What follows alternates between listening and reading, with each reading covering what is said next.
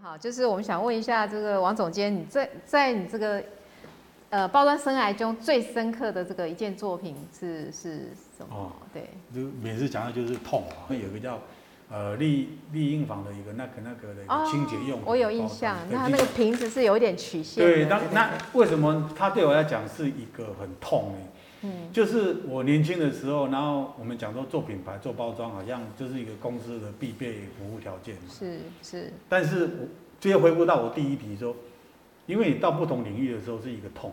嗯。那你年轻虽然那个时候呃，因为接触到这种全品牌的规划，可是对一个平面设计转到一些包装。包装 OK OK 嘛哦，嗯嗯可是他他要的是一个瓶子的造型，立体造型，立体，你牵扯到模具问题啊，材料问题，在哪里开模具，材料伸缩系数、颜色可不可以变都不知道。那我刚开始年轻的时候，就是用已知的这一种概念去提说啊，我就好像平面设计画个图。平面，因为那时候也没有什么三 D 列印给客户看，就是就是 sketch 啦，嗯。啊 手画一画，那时候还没有电脑嘛，那就是画画素描、画画铅笔结构，用色手绘的几个设计平行的结构绘。是，绘的时候好像绘图的话好像很简单呐、哦，嗯嗯。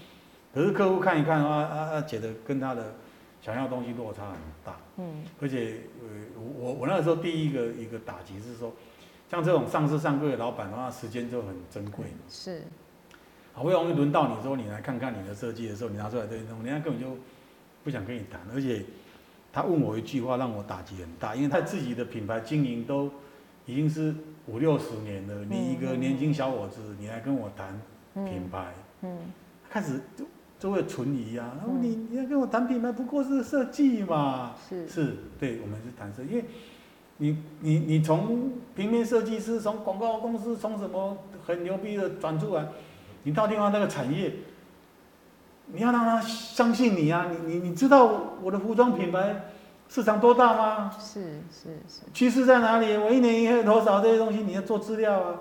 所以你要跟他谈品牌，我我要觉得觉得那时候有点打击，说很多东西自己能力够的东西才出去，如果没有被打那一巴掌，真的 真的是很惨。啊，后来我觉得很健康的是，我也跟他老实的讲说，嗯，我做立体结构、平行结构是我第一次，第一次嘛，因为平面，我说那不然老总你给我三个礼拜时间。嗯。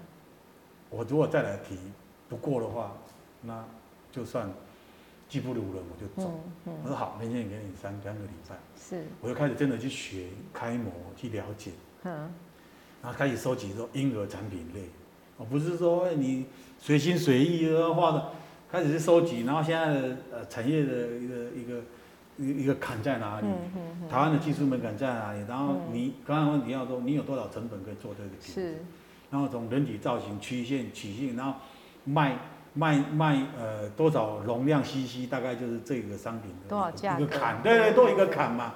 对，然后后来帮它造型捏出来以后，当然很多款那选成这样，那把各个品类的产品把它定掉，比方说嗯。它那时候婴儿产品有痱子粉、洗发精、沐浴露嘛，嗯。还有婴儿油，嗯那我就把它定定掉那一个类别的，比方婴儿油就用粉红色，洗头发的就用蓝色，那抛的痱子粉的就用墨，它的标准色墨绿色，然后有一个婴儿什么就用好像粉蓝色，嗯，就是说那一个颜色有系统帮他定掉以后，从那个从那个时候开始，很多台湾很多婴儿类的产品，就跟着这个颜色，跟着那个颜色走，哦原来是这样，对对是我说因为你你那个时候是没有可参考。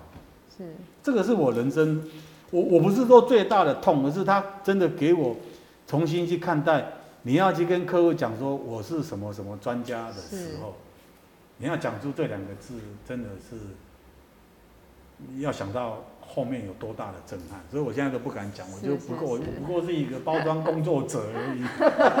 您太客气了，所以有打击才会有进步嘛。